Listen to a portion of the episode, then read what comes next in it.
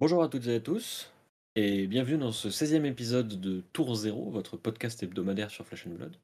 Cette semaine, on n'est que deux, parce que euh, pour des raisons euh, qui n'ont pas d'importance, nous ne serons que deux à présenter Azalea, mais je suis accompagné de Croissant, qui va nous parler Bonjour. de son archère préférée. Euh, mais avant tout, euh, Croissant, raconte-nous ta semaine sur Flash and Blood, s'il te plaît. Euh, alors ma semaine, j'ai pas fait mes trois armories habi- habituelles euh, parce que euh, une des boutiques, enfin mes, mes trois tournois habituels pardon, parce que une des boutiques où je vais pour en faire deux normalement était était fermée pour cause de vacances. Elle rouvre cette cette semaine et du coup du coup je n'ai fait que l'armorie de, de jeudi à play-in en blitz. Euh, j'ai pris Cano jusqu'au dernier moment, je ne savais pas quoi jouer. Et quand je ne sais pas quoi jouer, au final, je décide Cano parce que c'est mon deck préféré en Blitz. J'ai hésité longuement, notamment parce qu'il y avait ce soir-là quelqu'un qui joue Prisme et qui joue bien Prisme et qui joue une version agressive de Prisme, donc qui a un très bon match-up contre moi et qui connaît le match-up à force de, de le jouer. Euh, et que à chaque fois que je joue Gano et qu'il est là, je tombe contre lui round 1 ou round 2 après qu'il ait, qu'il ait battu miraculeusement un gardien. Et là, ça n'a pas raté. Je l'ai joué euh, round 1. Euh, il a open un moment, j'aurais pu kill si j'avais eu soit plus de chance, soit probablement mieux joué. Je pense que j'ai misplay un peu. Euh, du coup, je perds à pas grand chose. La game était assez close. Il, il, a, il a bien joué comme il fallait son plan de jeu. Et moi, je pense que je fais des erreurs, comme j'ai dit.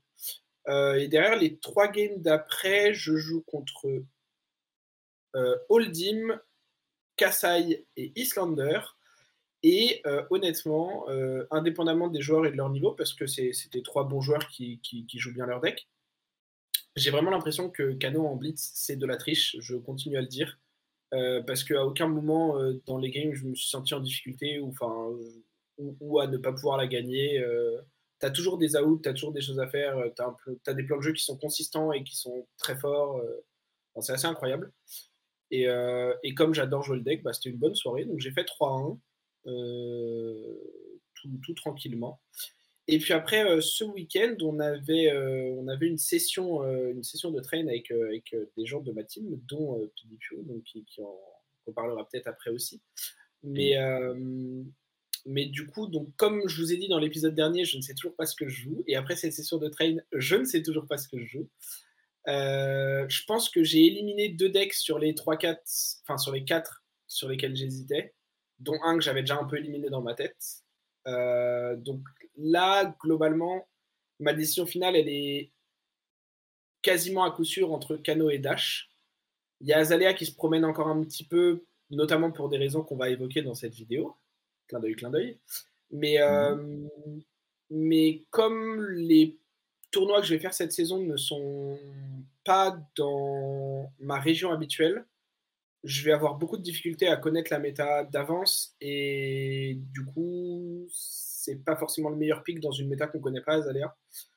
Donc voilà, il faut que je vois. Euh, J'ai des arguments pour Kano, des arguments pour Dash. Euh, je, je sais toujours pas. Mais, euh, mais sinon, sur la session en elle-même, c'était hyper cool. Parce qu'on a pu faire des games en jouant euh, à deux, parce qu'on était cinq. Donc en fait, on, a, on avait deux, deux, games en même temps. Et du coup, une personne qui pouvait regarder, commenter les plays, euh, aider à voir des lignes dans, les mains, etc. Euh, J'ai fait notamment pas mal de games avec. enfin, pas mal quelques games avec Poésie où il jouait Islander et où on, jouait les mains à deux pour, discuter des lignes qu'on avait chacun, des plays qu'on avait chacun. Et, euh, et c'est des, des, moments que je trouve hyper intéressants parce que je trouve que quand on, quand on a la possibilité de, de regarder à plusieurs une game et de commenter à plusieurs des plays, des lignes de play, tout ça, c'est là où on peut vraiment prendre beaucoup de niveau parce qu'on voit des choses qu'on ne verrait pas dans une game juste en, en un contre un. Et puis, ça permet aussi de tester des plans de jeu. Euh, je sais que je suis arrivé et j'ai fait Hugo, viens, on fait une game, tu joues pour me fatiguer. Parce que bah, justement, je testais un truc avec Dash. Et donc, je lui ai dit Tu ne joues pas ta game normale de Dromai, tu ne joues pas de Dragon, tu joues pour me fatiguer. Et ça, c'est pas vraiment faisable en armory. Enfin, quand on arrive dans une armory ou même en Untimon, on peut pas vraiment demander à son adversaire euh, S'il te plaît, fais tel plan de jeu parce que j'ai envie de tester. Est-ce que tu Sur Talichar, euh, c'est ça, tu peux pas vraiment. Sur Talichar, à moins d'avoir des gens qui sont tes, tes, partenaires de train avec qui tu joues, où tu peux à ce moment-là faire la même chose. Quand tu joues contre des, des personnes que tu ne connais pas, euh, c'est très bien, mais pareil, tu ne peux pas leur demander de s'adapter à toi pour, euh, pour, pour s'entraîner. Et du coup, c'est enfin, pas un truc qu'on a beaucoup l'habitude de faire, je trouve, en tant que joueur. Et moi, c'est un truc que j'aime vraiment beaucoup et je trouve que ça m'aide beaucoup à progresser euh, de, de, faire ce genre d'exercice.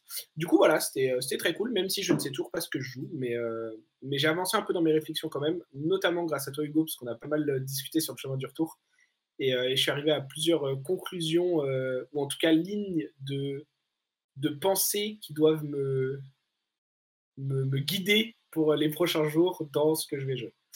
Et fou, voilà. c'est qu'en plus, c'est vraiment moi, genre une des personnes les plus indécises sur le deck que ouais. je tournoi, qui t'a donné des tips pour essayer de prendre ta décision et tout. Genre, je suis le seul ahuri qui m'entraîne un an sur un deck et qui la veille d'un gros tournoi dit non, je joue autre chose. Allez, vas-y, bisous. Et du coup, fait un score lamentable évidemment. Ouais, D'ailleurs, c'est vrai que là, tu traînes, euh, tu, tu traînes beaucoup un deck depuis ces derniers temps. Et, euh, et, et, je t'ai vu, euh, je t'ai vu récemment parler d'un autre deck que tu as joué dans le passé. Donc j'espère que tu vas pas faire l'erreur de switch le matin même. Non, je pense pas. Vu, vu comment t'aimes bien ce que tu joues actuellement, je, Alors, je pense pas. Mais... Je pense que c'est un mélange de plaisir à jouer de Romaille et de flemme de jouer un autre truc. Ouais, genre, genre, mon Dromaille, il est bien slivé, il est full foil, presque. Euh, flemme de jouer autre chose. Faudrait que j'achète des cartes qui brillent. Faudrait que je reslive des cartes. Euh, en, vrai, en vrai, je comprends surtout. Indépendamment de jouer un autre deck. surtout que c'est un deck qui, euh, qui, je trouve. Alors, moi, au final, j'avais pas de temps accroché que je le pensais quand je l'avais joué. Mais je trouve que c'est un deck, le fait de jouer du board, un peu comme Prismora à l'époque et tout ça, c'est vraiment un concept qui est très particulier aux illusionnistes dans ce jeu. Et si tu aimes ce concept-là, c'est dur de repasser sur une autre classe et de perdre ce côté-là parce que c'est vraiment très, très, très, très, très particulier. Moi, j'ai un peu la même chose avec Cano, euh, où quand je repasse sur autre chose, j'ai des, des, sensations, j'ai des, des, des, possibilités que je ne peux pas retrouver dans d'autres decks. Et comme c'est ces possibilités-là qui me font adorer le, le héros, mm. des fois, tu te dis, bah, en fait, il n'y a, a, rien qui est comparable au final. Juste en, termes de, de gameplay. Euh, si j'avais insisté un petit peu plus sur mon envie de jouer Prism quand elle était encore légale en construit, j'aurais probablement fini par jouer Prism en construit en fait. C'est très parce probable. Que, parce que, alors, Prism, j'ai moins d'affinité quand même que Dromai. Euh, je trouve que Dromai, le fait que ce soit des dragons, que ce soit plus de l'ordre de la créature, enfin genre, il y a plus d'identité dans les permanents que tu as en jeu, donc j'ai une préférence. Mais en vrai, genre, Prism et Dromai, c'est assez similaire. Tu mets des trucs, tu fais de la value. Et, mm. euh, et en fait, ce que j'aime, ce que j'adore avec ces deux héros, c'est que j'ai, avec ces héros-là, un sentiment que j'ai beaucoup moins sur les autres héros, qui est le côté, euh, tu peux être en train de perdre, et vraiment, genre, en un tour, tu retournes tout, et juste, tu ne perds plus jamais. Et ton adversaire ne peut plus jamais te tuer, en fait. Parce qu'il est tellement derrière qu'il reviendra jamais. Et euh, ce truc-là, là, bah, c'est surtout les illusionnistes qui l'ont, parce que c'est les seuls à genre snowball autant sur la value en très peu de temps. Du coup, bah, euh, du coup c'est vachement cool. Et puis c'est surtout les seuls, euh, ou quasiment les seuls, à snowball autant sur la value tout en ne tuant pas. Dans le sens où euh, ou Braillard peuvent faire des tours où tu ne reviens pas de ces tours-là après, mais ça va être des tours où tu vas faire genre Art of War ou Channel Mount et où tu vas juste tuer la personne ou la mettre à deux, et donc elle a plus jamais le droit de faire autre chose que bloquer. Et là, en fait, avec Dromaille, la personne en face peut être à genre 35 points de vie limite. Et tu peux quand même faire un tour qui va te mettre en position de win. Et ça, c'est vrai que c'est un feeling qui est, euh, qui est très très cool, je trouve. Mais du coup, donc, comme, euh, comme j'ai dit, tu étais à la, à la, session de train aussi. Euh, toi, tu, tu, as, tu es lock a priori sur, sur le deck que tu joueras pour, pour ta saison de ProQuest, mm-hmm. qui du coup, comme, comme on a dit, est, est Dromaille.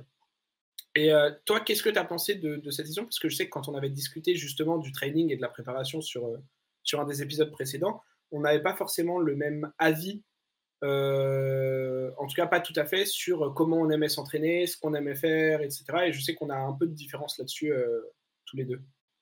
Bah, en fait, j'avoue que je me rends compte que ce qui me manque le plus, ce serait de pouvoir jouer à Fab, genre dans le RER. Parce qu'en fait, ce qui m'a le plus manqué pendant la session qu'on a faite dimanche, c'est de ne pas pouvoir jouer plus. Genre, euh, j'aurais aimé jouer plus contre Poésie avec Islander. J'aurais aimé jouer un peu plus contre Dash. Parce qu'en fait, euh, je grignote du contenu en permanence. Je discute beaucoup. Je joue un petit peu. Mais en vérité, je joue pas tant que ça. Ce qui fait que quand les gens disent euh, Ouais, mais heu, quand tu joues Islander, heu, Dromai c'est quasiment perdu d'avance, enfin genre, il faut se bagarrer pour gagner. Je suis en mode: «Alors, heu, oui, mais heu, moi je joue Mais moi, les et je 3 suis games que j'ai fait fait, contre le vraiment». perso, heu Et du coup, je suis en mode: «Mmh donc il doit y avoir un truc qui m'échappe et comme c'est difficile, enfin, à Fab, il y a pas vraiment de réponse simple et facile à obtenir. Mmh. Le mieux, c'est souvent de jouer à un deck et d'apprendre, Ouais. surtout avec Dromai.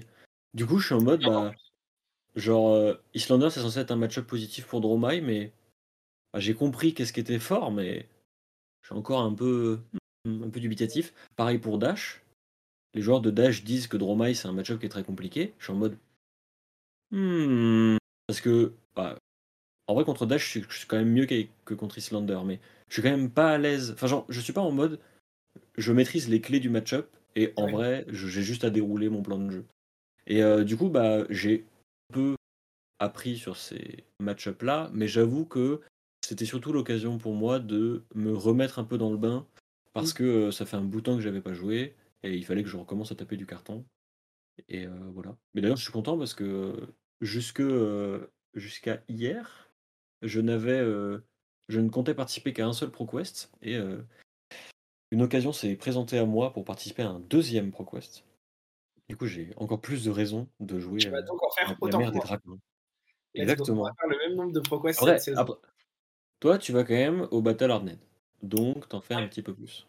Bah, je fais le Battle Hardnet et le lendemain, normalement, avec les les Parisiens avec qui on va là-bas, parce qu'on sera 14, je crois, de de Paris ou quelque chose Mmh. comme ça. Oui, c'est possible. Heu, on fait le on fait le ProQuest le le lendemain et puis on rentre, heu, on rentre le soir, heu, plus ou moins tard s'il y en a qui font top 8, mais bon, ça risque d'être, du gros niveau. Je sais que l'Œil d'Ophidia en parlait dans dans une de leurs dernières vidéos, Aurélie à l'info que, des Polonais viennent. À partir du moment où les Polonais viennent, heu, le niveau Ah. augmente, heu, drastiquement parce que parce que Ah la ouais, team la team m'étonnes. Pologne, la team Pologne sont sont très, très, très, très bons sur le jeu, hein. Il y a il y a un très, mh. très bon niveau, en en Pologne. Et puis même, enfin juste, juste les il y a des très bons joueurs en Belgique, il y a des très bons joueurs en Angleterre qui sont sûrement là aussi, il y a des très bons joueurs en Allemagne qui sont enfin, je veux dire, il y y a des très bons joueurs partout en Europe et et ces joueurs-là, heu, seront, probablement sur un Battle Hard Mode, de mh. de ce type-là et donc, il y aura du niveau, donc ce sera super cool. Moi, ça me ça va me faire du bien de de me remettre dans dans un environnement vraiment compétitif, Mais d'ailleurs, en vrai, est-ce que c'est pas aux nationaux polonais qu'on a vu Azalea briller? Si! Si, Et du coup, on va parler fait d'Azalea! et du coup, on va parler Transition. d'Azalea, effectivement. Heu, alors avant de vous afficher une quelconque liste, heu, je vais parler un peu du du personnage, heu, en tant que tel, de ses forces et ses faiblesses et de pourquoi ça peut être un bon choix. Et pourquoi ça peut être un mauvais choix aussi. Ouais, Alors, parce on va commencer ouais? Azalea, en vrai, avant que tu commences, c'est un perso qui, pendant très longtemps, sur les tier list, avait carrément un tiers à lui tout seul Oui. parce que, elle a elle a un peu depuis depuis qu'elle est sortie, depuis Arcane Rising, elle souffre d'une mauvaise réputation parce qu'on a toujours un peu l'impression qu'il lui manque quelque chose. Et la question, c'est pourquoi est-ce qu'en ce moment elle a ce qu'il lui faut? Ou genre qu'est-ce qui a changé pour qu'elle ait ce qu'il lui faut?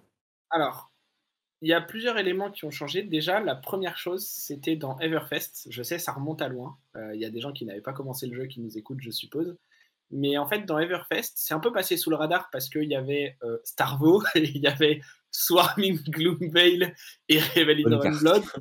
Heu, il y avait. Miraging Métamorphe et les Éra le les Auras bleues. Donc en fait, il y avait des des des des cartes un peu dingues pour, heu, les 3 ou 4 top decks de la méta à ce moment-là et et qui ont continué à être des top decks, heu, par la suite. Mais, heu, il y avait des très bonnes cartes pour, heu, pour, heu, pour Azalea, heu, notamment Read the Glide Pass et Rain Razor. Alors Read the Glide Pass, dont on reparlera sûrement après, mais qui est un boost qui en rouge donne +3 à votre prochain arrow et Opt, et je vais reparler de la mécanique de Opt, c'est très important pour Azalea. Et Rain Razor qui est un instant qui dit ce tour, vos arrows quand elles attaquent ont +2 et qui est en plus un pitch jaune qui coûte 0. Donc Heu vous allez voir pourquoi c'est intéressant le pitch jaune. Tu es sûr que c'est, heu, uniquement arrow quand elles attaquent? Parce que dans mes Oui. souvenirs, tu comme ça un Non, non, c'est while attacking pour pas que tu puisses l'utiliser comme des poppers, malheureusement. Ah oui, malheureusement, c'est Mais oui, non, ça avait l'air vachement bien. c'est pas comme, comme Lightning Press par exemple, qui fonctionne juste en ciblant une attaque. Là, c'est les arrows, tant qu'elles attaquent, ont plus de. Donc c'est un, peu, un peu dommage. Mais la carte reste très forte et surtout, en fait, elle a permis de jouer une carte qui est maintenant jouée x9 dans les listes euh, la plupart du temps d'Azalea, qui est Bolt and Shot, qui était une carte de Tales of Aria qu'on voit beaucoup dans les listes de Lexi et qui est en termes de rate pure potentiellement une des cartes les meilleures en ranger dans, dans la classe, tout court.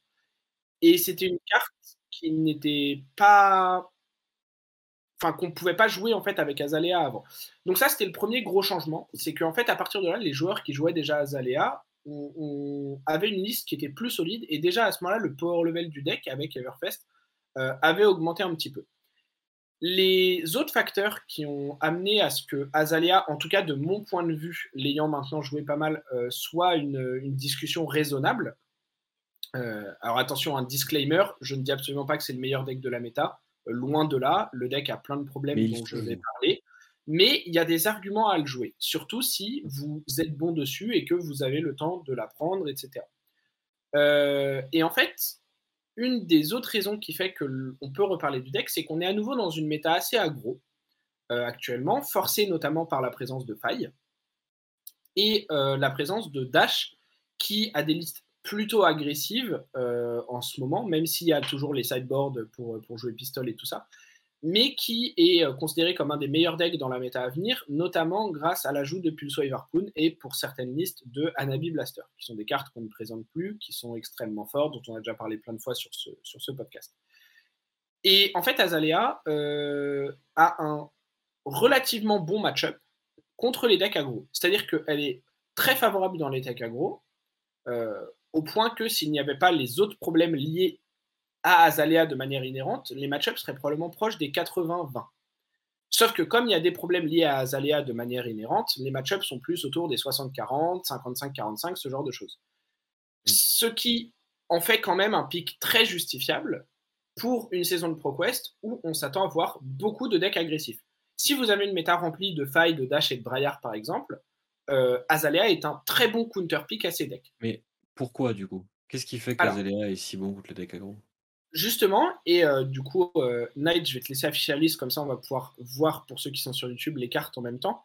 Euh, la première, la première raison, ça va être la carte Red in the Ledger, qui est aussi l'argument de jouer Azalea plutôt que Lexi, puisque c'est une spécialisation. du coup, Night, si tu peux descendre un tout petit peu dans la liste et montrer pour toujours les gens sur YouTube Red in the Ledger en, en gros. Euh, donc Red Ledger, c'est une arrow qui coûte 1 à jouer, qui attaque pour 5, qui bloque à 3, qui est une spécialisation d'Azalea, et qui dit que si elle touche un héros, euh, ce héros ne peut, enfin le, joueur qui contrôle le héros, ne peut pas jouer ou activer plus d'une action pendant leur prochain tour. Ce qui signifie que la plupart du temps, ça va réduire les tours de faille, de dash ou de braillard à euh, une attaque. Donc un 0 pour 3 ou un 0 pour 4, ce genre de choses. Ce qui est très nul. ce qui est très nul. Euh, et donc là, cette liste-là, euh, dont, je vais m'appuyer un peu pour parler, euh, parce que c'est la liste. Alors, c'est à deux cartes près, pour des raisons de méta local, la liste que je joue moi. Mais celle-là, c'est celle de Levi, qui, est, qui est le meilleur joueur Azalea à mes yeux, qui fait du contenu sur YouTube sur la chaîne The Room Table of Wrath. Donc, ceux qui regardent de l'anglais, il fait actuellement une série sur Azalea, justement où il fait des épisodes avec euh, des match-ups, des commentaires de match-up, etc. Là, il a sorti sa vidéo sur Holdim, comment jouer le match-up Holdim et du, de la gameplay review euh, contre Holdim. Euh, donc ceux qui sont capables de lire l'anglais, c'est du contenu, je pense, très intéressant et très pertinent. Donc n'hésitez pas à, aller le voir aussi. Et c'est une personne qui, il y a environ deux mois, je crois, a fait top 8 un Battle Hard Node. alors je sais plus où était le Battle Hard Node, c'était aux États-Unis, mais je, ne sais plus où, je crois. Hein. Euh, et donc, il a fait top 8 euh, dans, ce Battle Hard Node. Euh, et malheureusement, en top 8, il a joué contre une Dromai. Et Dromai, ça me permet de faire ma réflexion. Dromai, c'est la principale raison de ne pas jouer à Zalea. Et c'est aussi pour ça qu'en début de vidéo, je vous disais que pour moi, c'est un pic que je ne considère pas vraiment pour ma propre saison de ProQuest parce que les tournois que je vais jouer cette saison sont pas du tout dans ma région. Donc, je ne peux pas vraiment prévoir le nombre de Dromai qu'il va avoir et le nombre de decks aggro qu'il y aura. et, donc, ça devient difficile de justifier d'un pic Azalea qui, pour moi, est un pic en réponse à une méta et en réponse à une méta locale que vous pouvez connaître, plus que un pic avec un très bon power level que, vous pouvez juste apporter à un tournoi. Euh, parce que le deck, comme je disais, a de manière inhérente des faiblesses euh, qui vont être les mains où il n'a pas d'arrow ou euh, il n'a que des arrows. Euh, c'est-à-dire que c'est des mains qui vont être très dures à jouer parce que soit injouables et en général bloquent pas très bien, soit au moins bloquent à peu près bien, mais ne va pouvoir que faire un 1 pour 5 ou quelque chose comme ça, puisque le deck n'a pas ou très peu de go again. Donc quand on pioche plusieurs attaques, en général, on ne peut pas se servir de toutes. Euh, donc le, deck a des problèmes de consistance inhérente liés au fait que c'est un ranger. On connaît les mêmes chez Lexi, dans des proportions un peu différentes parce que les ratios de cartes ne sont pas tout à fait les mêmes.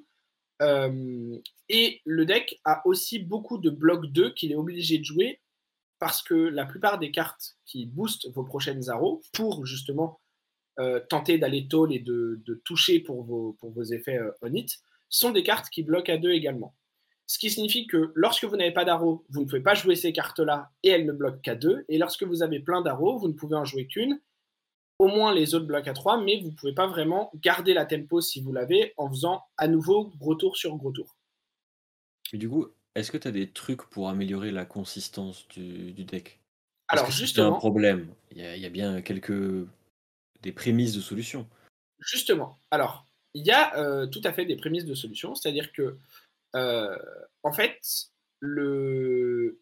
un des gros arguments de jeu deck, comme je disais, c'est Red in the Ledger et certains autres hit effects comme celui de Remorseless euh, dans les match-ups contre, contre les agros. Euh, mais l'autre argument aussi, c'est que ce problème de consistance qu'on peut retrouver chez Lexi ou, ou, dans, même dans d'autres decks de manière générale, on peut avoir des mains moins bonnes, est compensé par l'arme de Azalea et son casque. Alors son casque, c'est euh, Skullbone Crosswrap, qui est un casque qui, euh, une fois par tour, vous pouvez révéler, enfin mettre face up une carte de votre arsenal qui était euh, face down, et vous pouvez opt 1. Ce qui signifie que vous pouvez regarder la carte du dessus de votre deck et la laisser au-dessus ou la mettre en dessous. vous avez l'arme de d'Azalea qui est Death Dealer, celle de, ce deck. Je, reparlerai euh, plus tard de Sandscore Great Bow, mais pour l'instant on est sur Death Dealer qui pour moi est le meilleur arc pour Azalea à l'heure actuelle, qui dit qu'une fois par tour en action, vous pouvez payer une ressource. Si vous n'avez pas de carte dans votre arsenal, vous mettez une arrow de votre main dans votre arsenal face-up, et si vous le faites, vous piochez une carte. Et enfin, vous avez la capacité d'Azalea elle-même qui dit, euh, une fois par tour, vous pouvez remettre une carte de votre arsenal sous votre deck, si vous le faites, vous mettez la carte de, dessus de votre deck face-up dans votre arsenal. Si c'est une arrow, elle gagne Dominate pour ce tour. Alors déjà, le mot-clé Dominate permet des fois de clôturer des games ou de passer des hit effects contre certains decks, ce qui est déjà en soi euh, assez pertinent. Mais euh, pour répondre à ta question, euh, Hugo, sur la consistance, en fait, le fait de voir une carte de plus avec le opt et de piocher une carte de plus et de potentiellement même en voir une troisième avec la capacité d'Azalea permet en fait de jouer avec plus d'options que juste la main classique de quatre cartes. Imaginez par exemple si au début de votre tour, vous avez trois buffs dans votre main, mais vous, n'avez pas d'arrow. Par contre, vous voyez en optant avec le Skullbone Crosswrap une arrow sur le dessus de votre deck vous pouvez maintenant la ramener avec Azalea et utiliser les buffs de votre main pour la booster et la jouer. A l'inverse, si vous avez beaucoup d'arrows, vous pouvez tenter d'en euh, pitcher une pour utiliser votre arc, en mettre une dans votre arsenal, tenter de piocher un buff, jouer ce buff et euh, avancer dans votre tour comme ça en changeant les options que vous avez au départ, en regardant plus de cartes du dessus de votre deck que d'autres héros pourraient, le faire. Donc ça, ça permet un peu de non seulement de rattraper ce problème de consistance, mais aussi surtout d'avoir le maximum d'options à chaque tour pour répondre au mieux aux besoins de la partie et de ce qu'on veut faire dans le match-up. C'est-à-dire que ça nous permet d'aller trouver une arrow qui a un hit effect relevant pour ce match-up. Par exemple, un Red in the Ledger contre, euh, les, les, decks aggro. Euh, ça permet d'aller chercher euh, un buff s'il nous en manque un. Ça permet d'aller chercher un euh, Ravenous Rabble ou un Bolt and Shot si on veut faire un tour plus wide et push des dégâts parce qu'on a une main de 5 cartes. etc. etc. donc tout, ce, tout, tout ce, cet attirail-là, en fait, donc la capacité d'Azalea, le casque et l'arc, permettent d'avoir ces options qui, pour moi, sont une des grandes forces du héros, puisque ça lui permet une certaine flexibilité dans la manière dont ses tours vont se jouer. Et on retrouve cette flexibilité aussi à travers le fait que c'est, contrairement à Lexi par exemple, qui est l'autre ranger dans, le jeu, euh, Azalea peut beaucoup plus facilement se permettre de jouer des défenses-réactions euh, et de bloquer avec ses arrows, surtout quand elle en a plusieurs en main. Et donc, on a un personnage qui peut beaucoup plus jouer mid-range, et c'est-à-dire s'adapter au rythme de la partie en tradant des points de manière efficiente contre l'adversaire, tout en gardant un contrôle sur la partie grâce à ses hit effects et à sa menace de dominate pour clôturer la game si les HP tombent trop bas. Ce qui signifie que vous avez un kit qui vous permet d'être flexible pendant la game, de ralentir l'adversaire grâce à des hit effects et de clôturer la game lorsque les PV sont bas. Ce qui pour moi sont les, trois, les trois euh, euh, grosses forces et arguments pour euh, jouer le héros du coup, j'ai une question. Vas-y. Parce que les, les rangers, que ce soit Lexi ou Azalea, ayant un nombre limité d'attaques qui est lié aux flèches qu'ils ont dans leur deck, est-ce que le deck est pas, je pense notamment au match-up plus lent, on a déjà parlé un petit peu de Dromai, mais au match-up comme les gardiens ou ce genre de choses, est-ce que c'est pas aussi le moment où ils se retrouvent un petit peu en difficulté à cause du nombre limité d'attaques ou d'autres paramètres? Alors, c'est effectivement parmi les plus mauvais match-up. Euh, je, ferai, un peu un, récap euh, à la, fin de, semaine, euh, de semaine topic des, match-ups. Mais effectivement, les, gardiens font partie des, plutôt mauvais match-ups, surtout Oldim. Euh, parce qu'en fait, c'est des héros qui ont une plus grande capacité de bloc que la moyenne. Et pourquoi je dis surtout Oldim? Parce que Oldim a sa Earth Reaction, sa Crown of Seeds et son Rampart, et donc peut bloquer jusqu'à 7 en ne perdant qu'une seule carte de, son deck, euh, même sur une flèche qui a Dominate. et en général, les flèches pour leur donner Dominate, c'est assez facile de leur donner Dominate en les mettant à 8, c'est beaucoup plus dur de les monter plus. Mhm. Ce qui signifie que Holdim va globalement, s'il décide de jouer pour nous fatiguer et qu'il a un minimum de Earth React dans son deck, etc., euh, on va avoir beaucoup de mal à passer des points et à finir la partie.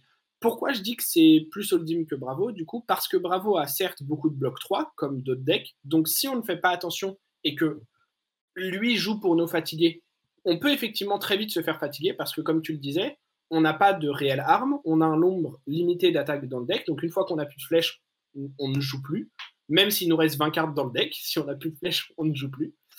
Donc, on est très sensible à la fatigue. Donc, il faut faire très attention en fait dans, tous les decks euh, que Lévi a appelle les decks Welcome to en fait, qui sont plutôt parmi les premiers héros du jeu globalement, qui ont beaucoup de blocs 3. Bravo a quasiment que des blocs 3 dans son deck. Euh, Dash aussi, par exemple, fait partie des héros qui ont beaucoup de blocs 3. Euh, Dorinthea fait partie de ces héros qui ont beaucoup de blocs 3. Reinhardt aussi, même s'il a aussi des blocs 0, mais la plupart de ses cartes bloquent pour 3. S'il a un, un, plan de jeu où il ne veut pas être agressif, mais où il veut plutôt fatiguer. Et donc ces decks-là ont la possibilité, si on ne fait pas attention, de nous fatiguer. Euh, donc dans ces match-up-là, il va falloir qu'on set up plus souvent des dominates pour faire passer nos dégâts euh, plutôt que nos hit effects, mais juste passer des dégâts et les empêcher de bloquer avec toutes leurs mains.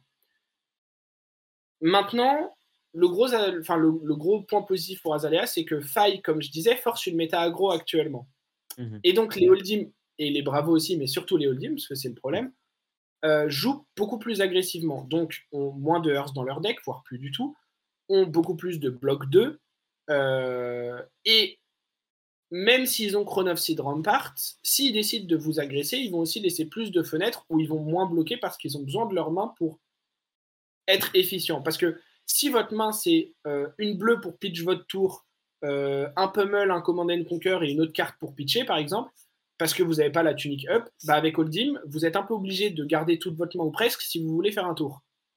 Mhm. Et si vous commencez à dire ah bah je peux bloquer avec la bleue qui est peut-être euh, une élémentale donc qui bloque à deux et euh, vous pouvez peut-être bloquer avec euh, le pummel Bah ouais, mais du coup, vous bloquez 4, alors que le pummel aurait valu beaucoup plus à être joué. Et donc, ces listes-là sont aussi moins bonnes pour bloquer, non seulement parce qu'elles ont plus de bloc 2, mais aussi parce qu'elles ont moins envie de le faire. Mmh et donc, un hold'em qui veut vous fatiguer et qui a la liste pour, le match-up est presque pas gagnable. Euh, même si Drill Shot l'améliore un tout petit peu en permettant d'enlever le, le, rampart, plus ou moins. Euh, mais ça reste très très très très très très dur. Et Dromai, pareil, est un match-up, en tout cas avec cette liste-là, qui n'est pas du tout adapté pour combattre Dromai, puisqu'il n'y a aucun popper, rien du tout. C'est également une liste, enfin c'est également un match-up qui est très très compliqué. Donc, puisque là on, parle un peu des match-ups, si vous avez des hold'em qui jouent contrôle et ou que vous avez des Dromai dans votre méta, ne jouez pas Azalea. Enfin, je veux dire, ne jouez pas Azalea. Ne jouez pas Azalea en pensant que c'est un bon pic pour ce tournoi. Euh, vous pouvez jouer Azalea et vous pouvez jouer ce que vous voulez, le deck reste très fun, mais c'est probablement pas des parties que vous allez gagner. Et donc, c'est ah. probablement pas un tournoi où vous allez pouvoir performer et faire un top si c'est votre objectif. S'il y a beaucoup, comme je disais, de failles, de dash, de braillard, éventuellement du viscérail, euh, ce genre de deck, là, Azalea est un deck, comme je disais, qui a beaucoup plus de sens. Ok, et du coup, il y a un deck qu'on n'a pas encore parlé, qui euh, est une des pierres angulaires de la méta, qui est lui-même une réponse, entre autres, à une méta très agressive, c'est Islander. Ouais. Comment est-ce que le deck se débrouille contre Islander? Alors, c'est. Il se débrouille pas, au secours. non, en fait c'est un peu étonnant parce que normalement, dans les games que j'avais fait jusqu'ici et tout ce que j'avais pu lire ou regarder du match-up, euh, le match-up est assez close et, est totalement jouable pour Azalea. Mmh. Et, donc, on, est dans la possibilité bah, de, de, jouer le match-up, de jouer la game et même de le gagner. Maintenant, j'ai aussi fait deux games pendant notre session de training contre une Islander que je considère euh, très très bonne. Et j'ai pris 2-0, dont une des games qui n'était pas close du tout. C'est aussi des games où il a plutôt bien pioché. Moi, j'ai pioché plutôt average. Donc, c'est pas forcément les games les plus représentatives et c'est que deux games. Euh, mais voilà, je pense que le match-up est pas facile. Je pense que, en fait, de manière. En gros, je pense que le match-up est pas défavorable fondamentalement. Mais les hit effects qu'on a ne sont pas relevant ou presque pas dans le match-up, pour la plupart. Mhm. Euh, et Islander a les Stormstriders. Ce qui signifie que au départ, en fait, il y a un power level qui est différent.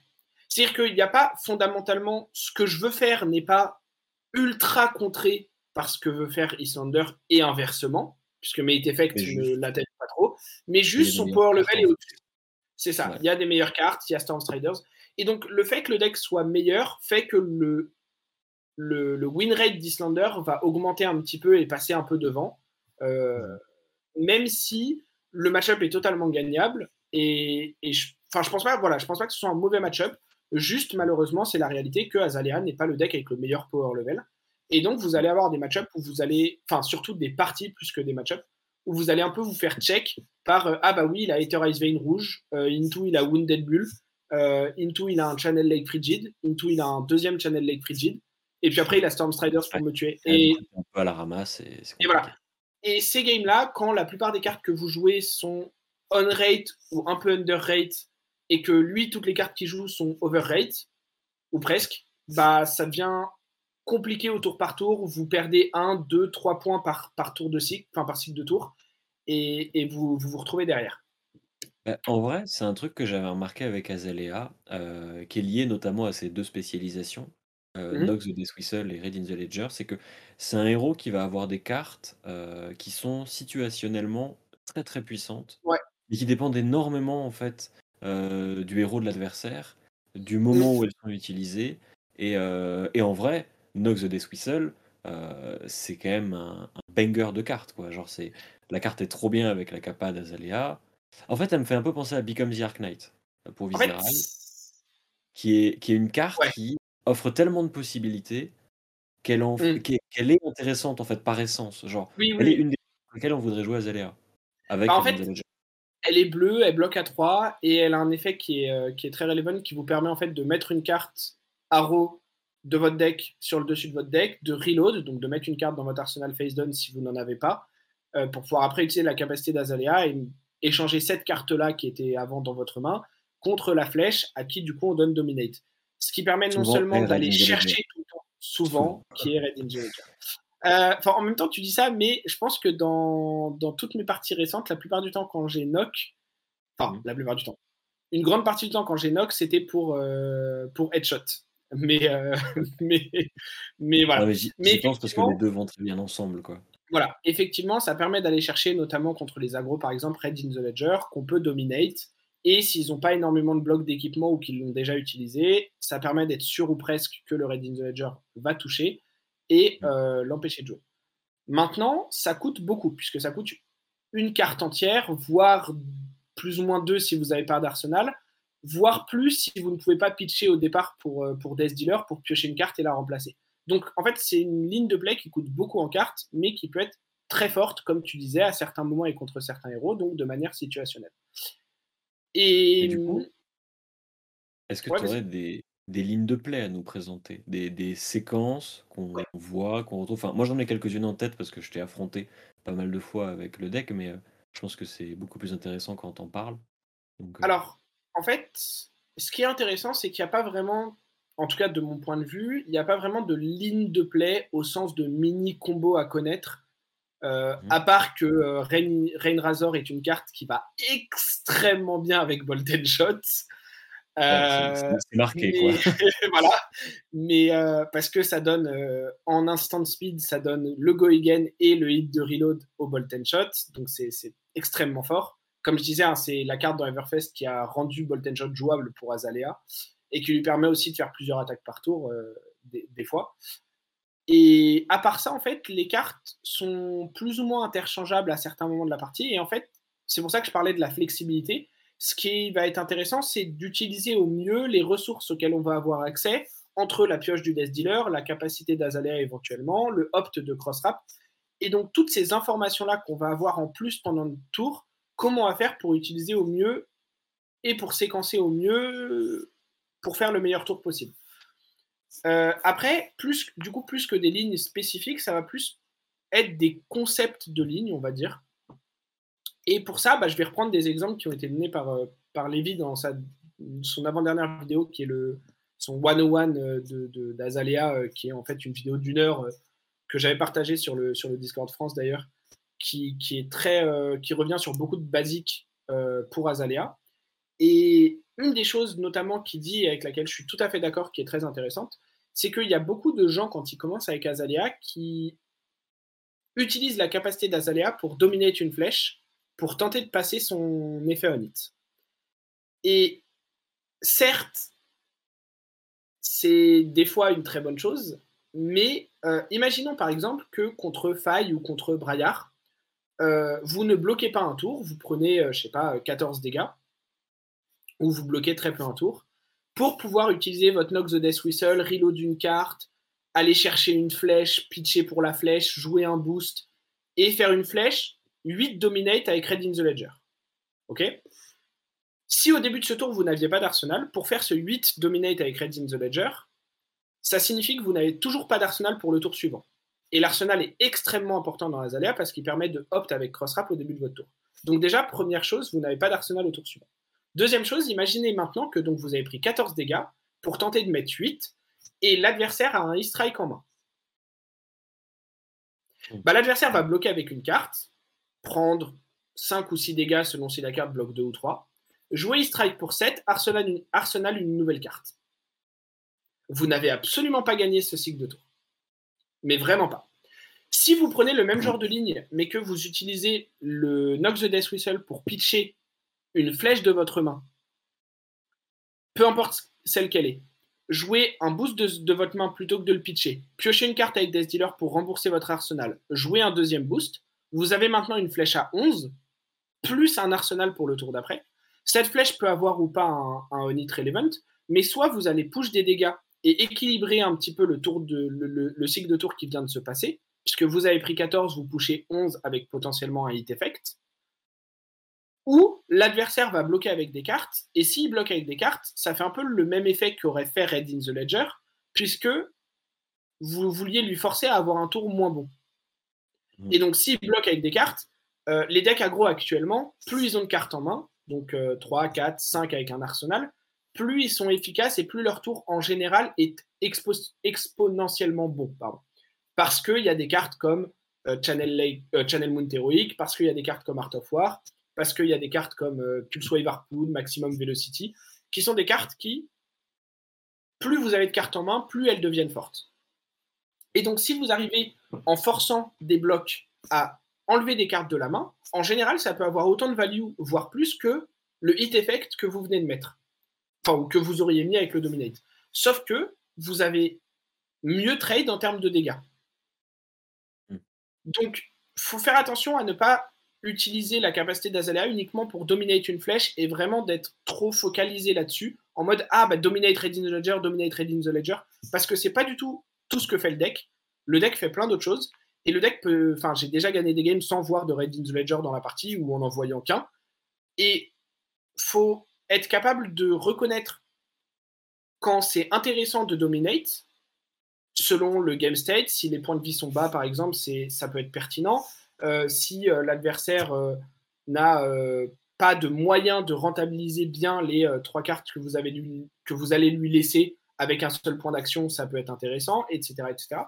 Mais il faut aussi reconnaître que dans la plupart des cas, des dégâts vont être tout aussi efficaces. Parce que, et c'est un des points suivants qui vient dans, le, côté euh, ligne de play, mais, mais plutôt idée de, de, play plutôt qu'une ligne précise, c'est que Azalea, comme je l'ai dit, est un deck plutôt mid-range, et c'est un deck qui apprécie beaucoup de bloquer avec une ou deux cartes et de jouer le reste de sa main. Parce que contrairement au deck aggro, comme on l'a dit avec le problème de piocher deux arrows ou euh, de piocher, euh, je sais pas, euh, un Nox de Death Whistle quand vous n'avez pas besoin de le jouer ou ce genre de choses, c'est Azalea, c'est un deck qui en général, plus elle va avoir de cartes en main à jouer, plus ses dégâts par carte vont être bas. C'est-à-dire que là où elle, est, la meilleure en général, c'est avec des mains de deux cartes qui vont lui permettre de pitch pour une arrow, jouer l'arrow et garder une carte en arsenal, ou jouer un boost et faire deux cartes pour 8 avec un hit effect. Et ce genre de play pattern, c'est en général là où Azalea va être la meilleure. Et du coup, si vous pushez tout le début de partie des dégâts, que vous prenez 14 pour mettre 12, que vous prenez 16 euh, pour mettre 13, que vous prenez 10 pour mettre 8, même si vous tradez un peu en dessous en termes de dégâts, à un moment donné, vous allez potentiellement avoir des hit effects, donc ça va ralentir aussi, mais surtout, lorsque les deux héros arrivent dans les 15-10 points de vie, les héros en face qui n'ont pas envie de bloquer vont commencer à perdre de la value sur leur carte parce qu'ils devront bloquer avec. Là où vous, vous allez commencer à en gagner parce qu'en général, une partie des cartes de votre main seront meilleures pour bloquer que pour être jouées. Et en plus, et c'est là où Dominate devient extrêmement relevant, c'est que quand ils ont 10 points de vie ou 6 points de vie, si vous pouvez forcer des Dominate, ça peut close la game alors que ils auraient pu potentiellement bloquer tout le temps et tenter de vous fatiguer ou tenter d'avoir un très bon tour et vous un tour où vous briquez, etc. Et donc ça permet de close la game. Et du coup, le fait de push des dégâts plutôt que des hit effects en début de partie peut des fois être très intéressant même contre des decks aggro parce que vous allez arriver plus vite dans ce game state où vous êtes gagnant en fait. Votre deck est gagnant dans ce game state là. Maintenant, c'est pas euh, universel non plus parce que si vous poussez des dégâts et que vous poussez 11 sans hit effect et que Faille vous dit bah j'ai tout pris, pitch, euh, enfin prends la ressource de tunique, joue un Art of War, te met 35. Oui, bah voilà, ces games-là, vous auriez mieux fait de mettre un Red Dominate. Mais ces games-là vont arriver et vous pourrez pas y faire grand-chose, comme plein d'autres decks peuvent pas y faire grand-chose. C'est aussi pour ça que Faille, par exemple, est un des meilleurs decks, si ce n'est le meilleur de la méta, et que ce n'est pas Azalea c'est qu'il y a, des choses qui sont euh, plus ou moins euh, faire entre guillemets. Euh, et, comme je le disais, Azalea est aussi un deck qui, en termes de power level, est encore en dessous d'une partie des, autres decks. Bah, ce qui est assez amusant, c'est que en t'entendant parler de, la façon qu'on pourrait avoir de jouer Azalea, ça me fait beaucoup penser à Bravo Islander en fait. Ça me fait beaucoup penser à ce côté. on sait que nos cartes sont au tour par tour plus pertinentes à être utilisé pour se défendre, pour avoir plutôt un équilibre en fait entre l'attaque et la défense, etc. etc. Et, euh, et là où du coup ça m'étonne pas qu'Islander soit meilleur. C'est parce Mm. que euh, le fait qu'Islander puisse jouer sur deux tours, là où Azalea ne pourrait jouer sur qu'un seul tour, euh, donne naturellement beaucoup plus de valeur à ses cartes. Mais du coup, ça m'y fait penser parce que ça rejoint aussi l'idée que sur Bravo, par exemple, euh, le fait qu'on puisse donner Dominate à une attaque va souvent être plus une erreur qu'une bonne idée sur certaines attaques Ouais. et en fonction du moment de la partie, de la conjecture, de l'attaque qu'on veut jouer, etc. etc. Exactement. Et, euh, et en fait, il faut toujours vous demander. En fait, Azalea, c'est un, un personnage qui, euh, qui doit toujours se demander combien chaque carte vaut à tel moment de la partie. Encore plus que dans d'autres decks. Parce que les réponses, selon les tours et selon les cartes et les mains que vous avez, vont être très différentes. Je dis encore plus que dans d'autres decks parce que, par exemple, euh, une Braillard qui joue des attaques, ses attaques vaudront quasiment tout le temps euh, 2 points pour bloquer et 4 points pour attaquer. Donc c'est très très très très rare que vous ayez plus de value à bloquer avec que à attaquer. Si c'est un on-hit très pertinent qui ferait que vous gagneriez plein de points à le stopper, ça devient meilleur de bloquer avec, même si c'est que à 2. Mais en général, vous allez plutôt vouloir jouer la carte. Maintenant, il y a des cartes dans Azalea. E-Strike, par exemple, c'est une carte qui, théoriquement, quand vous la jouez, si vous renvoyez une carte en dessous et que vous la jouez pour 7, c'est une carte qui a 3,5 de value alors qu'elle n'a que 3 en bloquant. Certes. Mais imaginons que votre main, c'est une main qui fasse des choses et qui, dans ces choses-là, si vous jouez le E-Strike, vous empêche de mettre un buff sur un Red in the Ledger ou vous empêche de euh, d'arsenal une carte, etc. Bah, peut-être que les 0,5 de value que vous gagnerez sont en fait beaucoup perdus par le fait de ne pas pouvoir arsenal la carte ou de ne pas pouvoir donner un boost à Red in the Ledger. Et donc à ce moment-là, vous allez plutôt vouloir bloquer avec le E-Strike, même si théoriquement on a envie de le jouer, parce que sa value défensive va, dans le contexte de votre main et du reste de ce que vous avez à faire, être meilleure que sa value offensive. Et c'est pour ça que je dis, il faut toujours euh, essayer de comprendre ce que notre main fait, les lignes de play qu'on a comme possibilité. Pensez aussi aux outs qu'on peut avoir avec la pioche de Death Dealer et le l'opt de Crossrap. Donc c'est important aussi de bien connaître son deck et d'essayer un minimum de se rendre compte de ce que vous pitchez, ce que vous mettez en dessous, et donc des odds que vous avez de voir telle ou telle carte, et surtout tel ou tel type de carte quand vous allez opt sur les cartes au-dessus, etc. Parce que ça vous permet aussi d'adapter. Et il faut toujours voilà, faire ces calculs-là pour utiliser au mieux chaque carte de votre main. Parce que dès que vous allez commencer à ne pas les utiliser de manière optimale, comme en plus votre héros de base est entre guillemets moins bon que le héros en face, dans, beaucoup de cas, si en plus vous commencez à pas utiliser vos cartes de manière optimale, bah ça va très vite devenir compliqué. Et justement, ça va être un peu mon, dernier gros point euh, que, je voulais avoir pour vous parler du, héros et, de comment il joue. C'est justement le rôle théorique de chaque carte qui, comme je viens de le dire, va changer selon le contexte de votre main. Mais vous avez des, des rôles théoriques des cartes. Euh, C'est-à-dire que premièrement, vous avez les cartes défensives. Vous avez les arrows, vous avez les cartes de ressources, vous avez les turn ender et vous avez les turn starter ou extender. D'accord? Je vais revenir sur chacune de ces rubriques, vous inquiétez pas. Premièrement, les cartes défensives. Alors, si à nouveau tu peux faire définir un petit peu, Nightcrash, la, liste euh, pour, euh, pour les gens qui sont sur YouTube.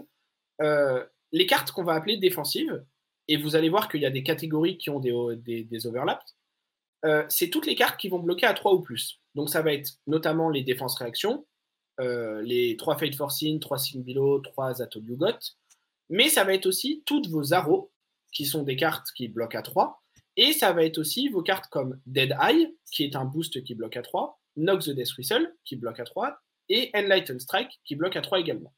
Donc ça, c'est vos cartes défensives. Ce qui signifie que si vous devez bloquer, vous allez préférer bloquer avec ces cartes-là avant de bloquer avec les autres cartes qui bloquent à 2. Ça, c'est des maths assez, euh, assez simples. Ensuite, vous avez donc les arrows. Ça, pareil, c'est assez euh, facile à voir. C'est les cartes qui sont vos attaques arrows. Donc, euh, bah, il y en a un certain nombre. Et euh, voilà, c'est par exemple Headshot, comme l'affiche Night pour, les gens sur YouTube. Donc, ça, c'est les cartes qui ont le sous-type arrow. Et ça, c'est facile à reconnaître. Hein. C'est les cartes que vous allez mettre dans votre arsenal, jouer, attaquer avec. Super, super. Ensuite, vous avez, et c'est là où les concepts. Euh, non, pardon, il y a les cartes de ressources avant, et après on vient aux, deux concepts vraiment intéressants. Donc, les cartes de ressources, ça va être notamment vos cartes jaunes et bleues. Pourquoi jaune Parce qu'en général, vous allez pitcher une ressource pour Death Dealer et une ressource pour votre flèche. Et donc, c'est très rare que vous ayez besoin de plus qu'une jaune pour votre, euh, pour votre tour. Ce qui permet aussi de garder une certaine densité de menaces dans votre deck et d'avoir un second cycle qui est de meilleure qualité parce que vous avez plus de jaune que de bleu, comme on aurait dans d'autres decks. Euh, et donc, ces cartes, ça va être des Read the Glide Pass jaunes, des Memorial Ground, des euh, Bolt and Shot jaunes, des Headshots bleus. Voilà. Donc, c'est toutes vos cartes bleues et jaunes euh, qui vont être vos cartes de ressources. Et c'est en général avec celle-là dans une main donnée que vous allez préférer utiliser pour pitcher avant de devoir pitcher une rouge et du coup de devoir pitcher deux cartes. Même si des fois ça arrive, on est obligé. Euh, et on en vient maintenant aux deux dernières catégories qui sont pour moi les plus intéressantes et qui sont en général celles qui vont vous euh, dicter un petit peu selon à quel point vous allez bloquer ou non dans, dans, le tour, c'est euh, les turn ender et les turn extender.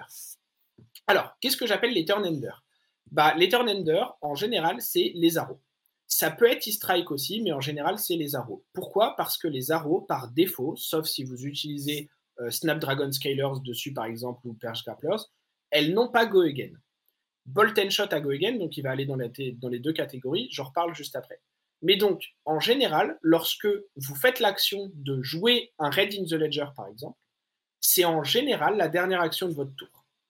Puisque cette action-là n'aura la plupart du temps pas Go Again. C'est ça qu'on appelle des turn enders. D'accord? Ce qui signifie que lorsque dans une main vous avez deux, deux turn enders, pardon, donc deux Red in the Ledger par exemple, en général, ça peut être intéressant de considérer de bloquer avec l'un des deux, puisque vous ne pourrez pas jouer les deux, très probablement.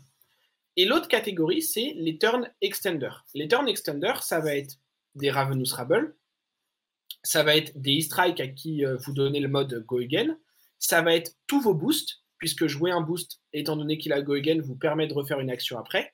Ça va être les Bolt and Shot que vous boostez pour leur donner Go Again et pour pouvoir refaire une action après. Donc toutes ces cartes-là, ça va être vos turn extender. Lorsque vous regardez une main, si vous avez plusieurs turn ender, vous ne pourrez probablement pas tous les jouer. Ça devient intéressant de considérer bloquer avec. Si vous avez euh, des turn extender et un turn ender, et que c'est une bonne value par carte ou c'est un hit effect euh, pertinent, etc., ça devient potentiellement plus intéressant et plus pertinent de ne pas bloquer avec ces cartes parce qu'elles vont avoir plus de value à être jouées. Euh, et c'est pour ça que je revenais, enfin, je, disais tout à l'heure, sur le fait que E-Strike a des fois plus de value à bloquer que à être utilisé pour jouer, parce que s'il vous coûte euh, votre point d'action ou s'il vous coûte une autre carte qui vous permet d'être un meilleur extender en termes de value, le E-Strike aura en général plus de value à être juste utilisé pour bloquer, parce que vous ne pourrez pas l'utiliser comme turn extender sans que ça ruine le reste de votre tour. Vous avez déjà un turn ender, et c'est une carte qui bloque 3, donc c'est une carte avec laquelle vous avez envie de bloquer. Et donc, tous ces, tous ces facteurs-là et ces rôles de cartes, c'est les choses que vous devez essayer d'avoir en tête et d'analyser lorsque vous piochez une main ou lorsque vous optez une carte ou lorsque vous piochez une carte avec Death Dealer ou lorsque vous choisissez quelle carte vous allez Arsenal ou lorsque vous choisissez quelle carte vous allez utiliser pour bloquer pour maximiser la value de chacune de vos cartes. Et ça, c'est très important parce que, excuse-moi, si vous arrivez à faire ça, c'est là où votre deck va euh, être au, maximum de ses capacités, en fait. Et du coup, euh, là, tu parles de la liste de Lévy qui est considérée comme probablement une référence. Est-ce qu'il y a des, comment dire, des sortes de ratios à respecter pour euh, ces différents éléments euh, entre les ressources, les extenders, les, les turnenders, etc., Alors, euh, il y a un ratio qui est le plus important, qui est celui de flèche. Euh, Lévy euh, le répète corps et âme sur le Discord international, ça me fait rire à chaque fois. Il n'a fait aucun calcul mathématique savant de probabilité, mais au feeling. il dit qu'au feeling, avant il jouait 21 arrows dans un deck de 60 et il avait l'impression d'avoir beaucoup de mains sans arrow ou de mains un peu clunky. Il est passé à 24. Euh, mhm. Donc de mémoire, je crois que c'est 40% d'arrow, il avait dit. Et mhm. il essaye de maintenir ce ratio-là, même quand il board up à plus que 60 cartes, pour des match qui pourraient le fatiguer, par exemple, pour éviter de. Enfin, pour avoir plus de, de, cartes dans le deck. Mhm. Et il essaye de maintenir ce ratio de 24%, quitte à rentrer les arrows bleus comme Bolt and Shot et Headshot, qui sont principalement pour, pour être des bleus contre Islander, mais de, ouais, de, de 40%. Euh, et de garder ce ratio en fait de 40%, donc qui est en général de 24 arrows à peu près sur 60 cartes, pour avoir un bon feeling et avoir assez d'arrows par main. Parce que, en plus, en fait, si vous avez pas d'arrows dans une main, la main en général sera injouable. Si vous avez deux arrows dans une main, la main est moins bonne, mais c'est pas grave parce qu'il y a une des arrows qui bloque à 3. Mm. Et vous êtes un deck qui accepte de bloquer. Vous, vous, êtes mm. très d'accord avec le fait de bloquer quand vous jouez à Azalea. Du coup, c'est pas très grave finalement. Du coup, les, les, arrows coûteront moins que si ça avait été une main injouable finalement. Exactement. Vaut mieux avoir deux arrows que zéro. Donc c'est mieux d'en avoir un peu plus. Et n'hésitez pas même à être à encore un peu plus que ça si vous voulez au début pour prendre en main le deck, pour pour avoir le feeling et pour être sûr de ne pas rater des tours où vous n'avez pas d'arrow. Euh, maintenant, il y a, je crois que de mémoire, c'est entre 15 et 18 les boosts dans, dans, dans les 60. Euh, les boosts vont être plus utilisés lorsque on va moins vouloir bloquer, parce que comme c'est des cartes qui bloquent à deux, euh, c'est des cartes qui bloquent mal, donc plus on a envie de bloquer, moins on a envie d'en avoir. Et c'est des cartes qui sont meilleures quand on les joue et donc quand on les utilise comme turn extender, comme je disais. Et donc, plus vous allez vouloir bloquer dans un match-up et trade des points et trade en mode mid-range, euh, moins vous allez vouloir ces boosts et ces turn extenders et plus vous allez vouloir de cartes défensives. Donc, c'est là où vous allez mettre peut-être un ou deux boosts en moins et vous allez rentrer euh, les Fate Forcing, les Atolugot et les Sing Below, par exemple, si elles sont intéressantes dans le match-up. Euh, à l'inverse, dans les match-ups où vous allez très peu, voire pas du tout bloquer, parce qu'il n'y a pas de hit effect, parce que le match-up vous demande de pousser des points. Euh, par exemple, un holding qui joue un peu défensivement, un bravo qui, même si des fois il va vous mettre des crush effect, en général, vous avez besoin de jouer votre main complète ou presque pour passer des points. Euh, contre une Dromaille, par exemple, où pareil, vous avez besoin de toute votre main pour espérer avoir une chance. Contre les Reinhardt, contre, contre ce genre de deck. en général, et également aussi contre Islander.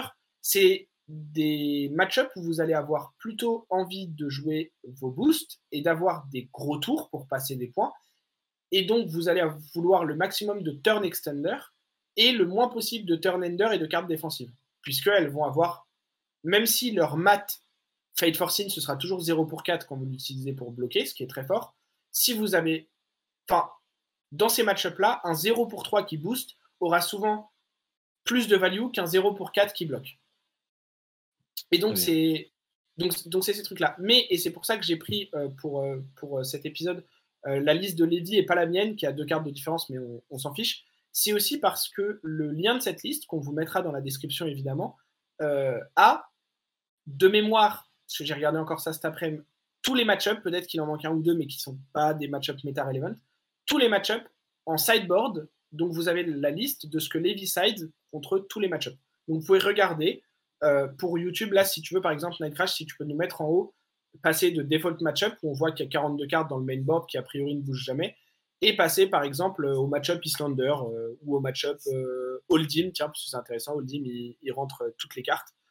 Par exemple, contre, contre Holdim, on voit qu'il est à 71 cartes, il rentre tout sauf les Atoliogot, qui est une très mauvaise carte contre Holdim, et, il joue avec une stack complète au cas où euh, au cas où le holding tente de, le fatiguer. Et ça, voilà, vous l'avez. Si tu peux remettre par exemple contre faille, euh, pour voir ce qu'il ce fait contre faille. Euh, contre faille, par exemple, comme. alors, si tu peux encore descendre un petit peu. Voilà. Contre faille, il va vouloir bloquer un petit peu. Il ne rentre pas toutes les défenses réactions parce qu'il a besoin d'être proactif quand même. Mais il va rentrer les dates du God parce que 1, c'est une excellente carte contre. Et il va également rentrer les signes below parce que c'est un match-up où il sait qu'il va devoir bloquer et qu'il va devoir prendre des trades en bloquant et en jouant avec un peu moins de cartes. Et du coup, dans ces match-ups-là, le Sing Below devient beaucoup plus intéressant euh, qu'un boost 0 pour 3. Et comme on est en face dans un match-up aussi qui va très peu bloquer, on a moins besoin de pousser nos arrows à 8, 11, 14 avec des boosts, puisque une arrow à 5 dominate ou à 8 dominate peut largement suffire pour toucher son, hit effect. Donc, ça, c'est des choses qui sont pas, hum, sont pas euh, immuables, qui sont pas, euh, sont pas ancrés dans ce que vous voulez et, et, qui peuvent être amenés à être un peu modifiés, à changer un petit peu. Mais globalement, voilà, c'est pour ça que j'ai pris la liste de, de Lévi, déjà parce que c'est la référence sur le, personnage. Hein. Moi, je vous ai dit, c'est à deux cartes près cette, carte, cette liste que je joue, pardon. Euh, et, euh, je, la trouve vraiment très bonne.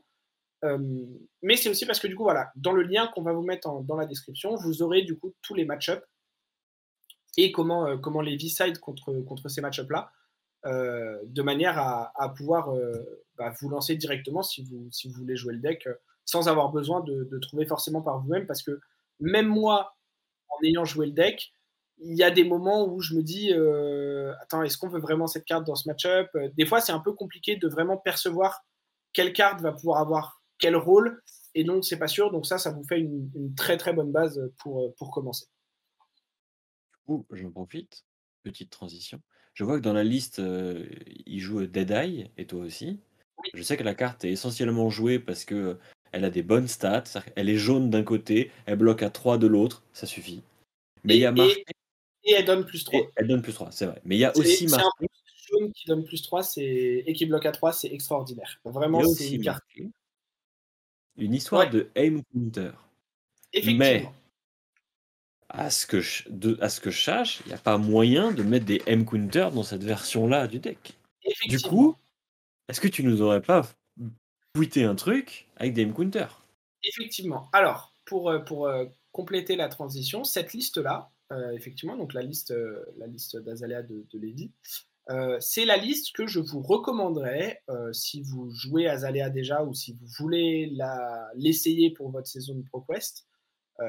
c'est la liste que je vous conseillerais de jouer à l'heure actuelle, qui pour moi est la meilleure liste. Avec éventuellement, comme je le disais, il y a une ou deux cartes qui peuvent changer. Par exemple, les Sigil of Solas, c'est une très bonne carte dans Azalea parce qu'elle est très flexible, mais c'est pas une carte qui est indispensable du tout.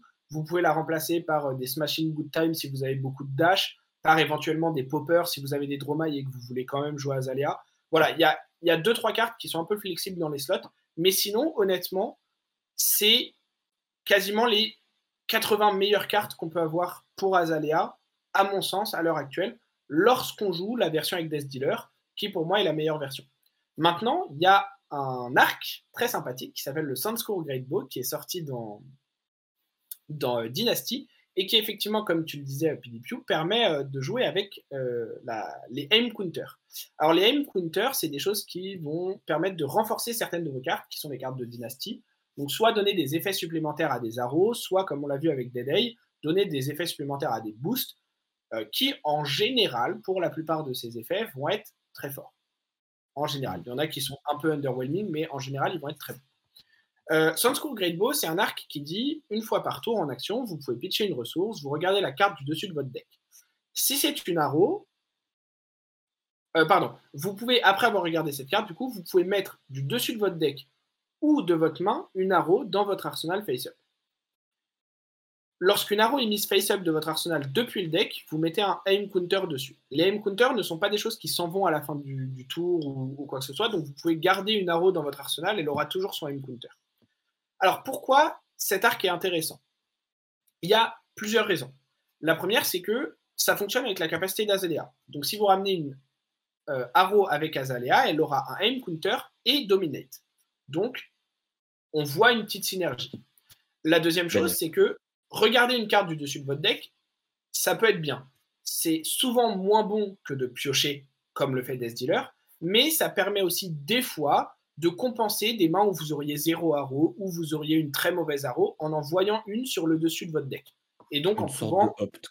Voilà, une sorte de opt, mais qui permet d'être, dans les cas où vous avez une arrow, en général, meilleur que le opt ou la pioche de Death Dealer. Hmm. Donc, dans ces cas-là, le deck est. Enfin, l'arme est plus pertinente.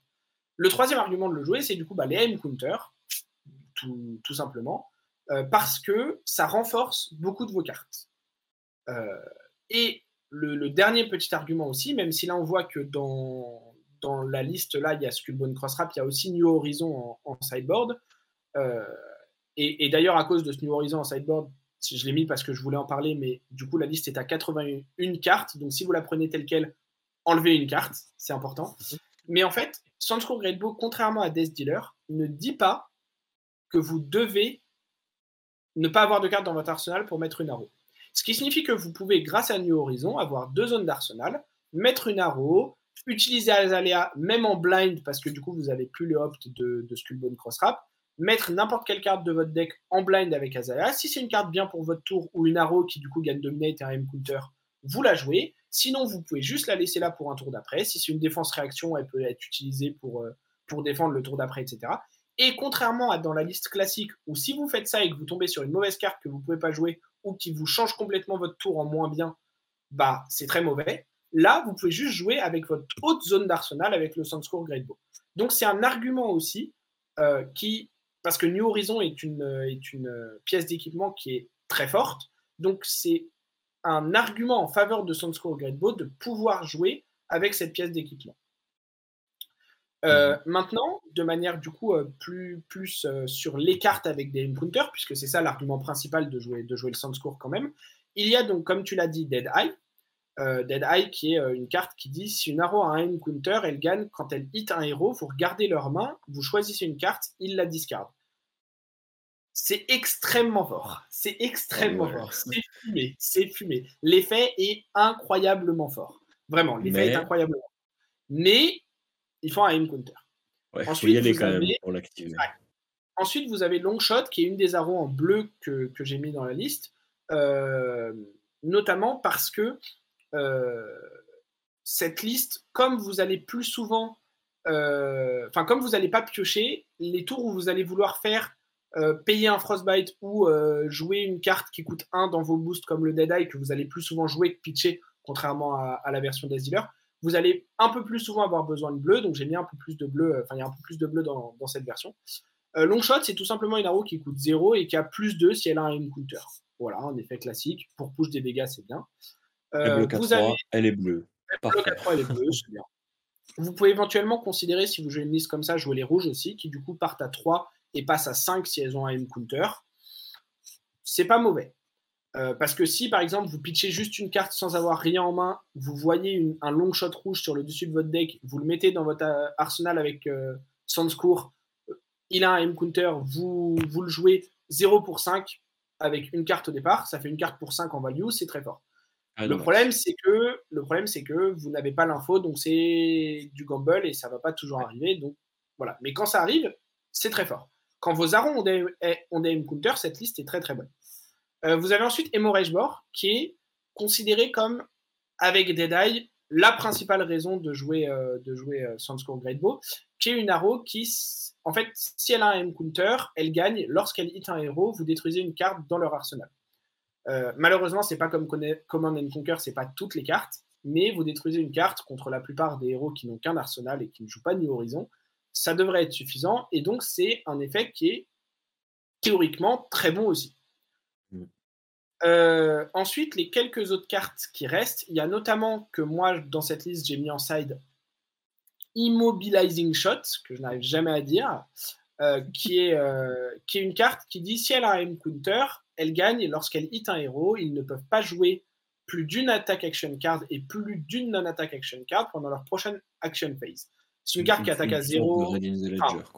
alors, justement, c'est une carte qui attaque à 4 pour 0 et c'est presque un Red in the Ledger en beaucoup moins bon. Alors déjà, il faut un, aim counter, mais si on prend par exemple, en fait, pour montrer la puissance ou non-puissance de cette carte, le meilleur exemple que j'ai, c'est prenez Viserai par exemple. Viserai, c'est un personnage qui dit euh, Ah, je suis sous Immobilizer Shot. Euh, bah, je vais faire Maubrion, Sky, Rosetta. Rosetta. Voilà, vous l'avez pas empêché de faire son tour. Il a bloqué avec une carte sur le Immobilizing, euh, que je n'arrive toujours pas à dire, comme vous le voyez. Il a fait ses trois points de value en bloquant, et après, il a fait son tour normal. Vous n'avez. Enfin, l'arrow était. Enfin, pire qu'un Searing Shot, par exemple, qui n'est pas une excellente carte. Euh, c'était vraiment pas très bon, parce que vous avez dû payer une ressource pour la load, etc. Maintenant, si vous jouez contre Dash, par exemple, Dash qui n'a quasiment que des attaques action, euh, si c'est pas humain ou Dash a un item à setup, parce que si elle a un mm. item à setup, voilà. Mais en général, si vous jouez contre une Dash assez aggro qui veut faire 2, 3, des fois même 4 attaques dans le tour, et que vous lui mettez ça, bah ça correspond à un Red in the Ledger. En fait, ce qui est dommage, c'est surtout que euh, la carte, elle a une rate qui est plutôt ok, 0 pour 4, mm-hmm. mais en fait, je pense que le plus important avec les cartes à M-Counter, Sunscore Great Bow, etc., etc., c'est qu'on attend Outsiders en fait. Parce que on a bon espoir, et c'est même Mmh. confirmé, qu'il y ait des cartes qui interagissent avec les M-Counter, qui peut-être permettent d'en mettre, qui seraient autres que Ouais. l'arc, ou Alors qui auraient des mécaniques indépendantes des M-Counter, Mmh. enfin un peu comme Deadeye en fait, des cartes qui, juste en termes de pure value, sont juste bien, et en fait sont encore mieux quand on a des M-Counter. Et Alors justement, ça va être mes 2-3 derniers petits points rapides sur, sur le héros et sur, et sur les, les, deux decks là. la première chose, c'est que, comme tu as dit, ça a été confirmé par James White que les aim counters, c'était un peu une partie 1 sur 2 et que normalement, on a la partie 2 dans Outsiders. donc effectivement, c'est aussi pour ça que je voulais parler un peu déjà des aim counters parce que c'est déjà sorti et a priori, c'est un peu, entre guillemets, le futur du, du, deck, plus ou moins. Un, des, éléments que tu as dit qui est très important, c'est d'avoir des cartes qui sont bonnes sans les M-Counter et qui peuvent être encore meilleures lorsqu'elles ont un M-Counter. C'est le cas par exemple de Drill Shot. Euh, si tu peux remonter Night pour les gens sur YouTube, euh, elle, est au, début de la liste. Drill Shot, c'est une carte qui est dans les listes d'Azalea de, de, euh, Death Dealer, dans lesquelles on ne peut pas mettre de M-Counter. Parce que si elle a un M-Counter, elle a Piercing 1, qui est un des mots-clés de Dynasty. Ça veut dire que si elle est défendue par un équipement, elle gagne plus 1 de power ce qui est fine, c'est bien. Mais surtout, en fait, son effet pour lequel on a envie de la jouer, qui est que lorsqu'elle est un héros, vous mettez un compteur moins 1 sur un équipement que ce héros contrôle. Cet effet-là n'est pas lié au fait d'avoir un M-Counter. Et c'est cet effet-là qui rend la carte très bonne et très intéressante, puisqu'elle force des blocs d'équipement, elle est un peu relou, etc. Et du coup, cette, euh, cet haro-là est l'exemple parfait, de mon point de vue, de ce qu'on pourrait attendre des M-Counter et de, de, plus de cartes dans Outsiders, qui sont des cartes mmh. qui sont jouables et sont bien lorsqu'on n'a pas de M-Counter et qui sont encore meilleures lorsqu'on en a un. Mmh. Parce que par exemple, Hemorrhage Bore, euh, si on revient juste avant, quand on a un M-Counter, la carte est très bien, très forte. On peut péter un arsenal, mmh. c'est menaçant. Lorsqu'elle n'en a pas, c'est un 1 pour 5 pour lequel on a du pitch qui n'a pas Go Again, c'est Critical Strike. Et Critical Strike, c'est une carte qui est jouée dans aucun deck. Donc, c'est pas une bonne carte. Enfin, c'est même pire que Critical Strike parce qu'il faut la load. Donc en fait, c'est ouais. 2 pour 5. Euh, si en plus elle vient pas, du et, et, si elle n'a pas de M-Counter, ça veut dire qu'elle vient pas du deck. Donc c'est pitcher une carte pour jouer ça de votre main sans rien, c'est nul. Et c'est pour ça qu'on n'a pas envie de jouer Sandscore Great Bow pour le moment parce que c'est pas assez consistant forcément, ou alors ça demande d'avoir des cartes un peu moins bonnes et d'avoir un deck un peu moins bon. Euh, et en plus, on perd la draw de Death Dealer qui est excellente si on veut avoir les M-Counter, on doit load du deck, etc. On va pas pouvoir toujours le faire. Et quand on load pas du deck, les cartes sont vraiment pas bonnes. Parce que ça veut dire qu'on perd la draw de Death et qu'on a des cartes qui sont en général d'un moins bon rate que les cartes qu'on joue normalement. Donc c'est plutôt pour ça qu'on évite un peu le, le Sunscore pour le moment. Mais voilà, il y a quand même des choses intéressantes à, à, faire avec, des choses qui peuvent être. Quand vous avez les M-Counter, les cartes, comme on vient de dire, sont très bonnes. Dead Eye euh, sur une arrow qui a un M-Counter, c'est juste incroyable. Donc il y a quand même des arguments. Mais effectivement, moi, c'est surtout, je l'ai testé un petit peu et je trouve ça moins bon. Et c'est surtout quelque chose que enfin, j'attends à Outsiders pour explorer plus en profondeur cet archétype-là et, et, cet arc-là. Euh, donc on verra, on verra ce que, ce que va nous apporter l'extension. Mais, mais à l'heure actuelle, je pense que c'est quand même jouable. Euh, c'est juste que c'est, disons que c'est encore de mon point de vue, c'est encore moins consistant et c'est encore plus d'étapes pour arriver à faire des choses que d'autres decks font déjà euh, aussi bien, voire mieux, que la liste Death Dealer. Ce qui signifie que vous prenez une liste qui est une très bonne liste pour un perso moyen, et en fait, vous gardez le perso et vous prenez une liste moins bonne. Ouais. Ce qui, pour moi, est, enfin voilà, c'est encore plus se mettre des bâtons dans les roues, en fait. Euh, ce, qui, ce qui est Enfin, c'est totalement envisageable si vous avez envie de jouer euh, l'arc, si vous aimez bien le gameplay, parce qu'il y a des choses euh, quand même sympas à faire avec et tout ça. Je ne suis pas du tout en train de vous dire le faites pas. Mais voilà.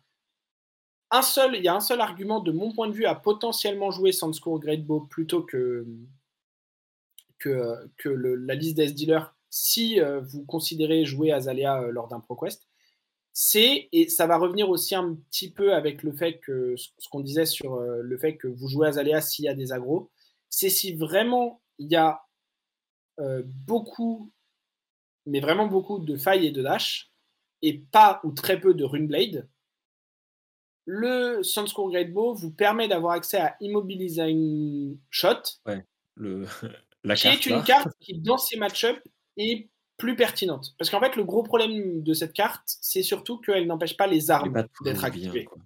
Euh, alors que Rage in the Ledger empêche de faire une attaque puis une arme.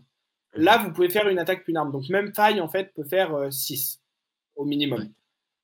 Euh, mais 6 au lieu de 14 ou de 25, ça reste bien. Donc en fait, dans les match-ups qui font vraiment beaucoup d'attaques et dont les tours sont quasiment tout le temps que des attaques, la carte est quasiment comme Red in the Ledger. Et dans ces match-ups-là, elle devient, pour le coup, assez, voire très forte. Mhm. Donc dans ces match-ups-là, ça peut être une considération de la jouer, et pour ça, de jouer Sandscore Great Bow, et donc de jouer Sandscore Great Bow comme, comme, comme arc euh, de, de manière générale. C'est aussi des match-ups où Hemorrhage Bore et Dead Eye sont des très bonnes cartes avec leur effet d'aim counter aussi, donc ça peut être pertinent. Maintenant, si vous avez des Runeblade qui peuvent euh, utiliser euh, non-attaque, attaque, puis Rosetta, enfin, la carte fera rien contre, donc c'est moins pertinent. Si vous avez beaucoup de decks qui de toute façon veulent faire qu'une action par tour, des bravos, des trucs comme ça, c'est moins pertinent aussi.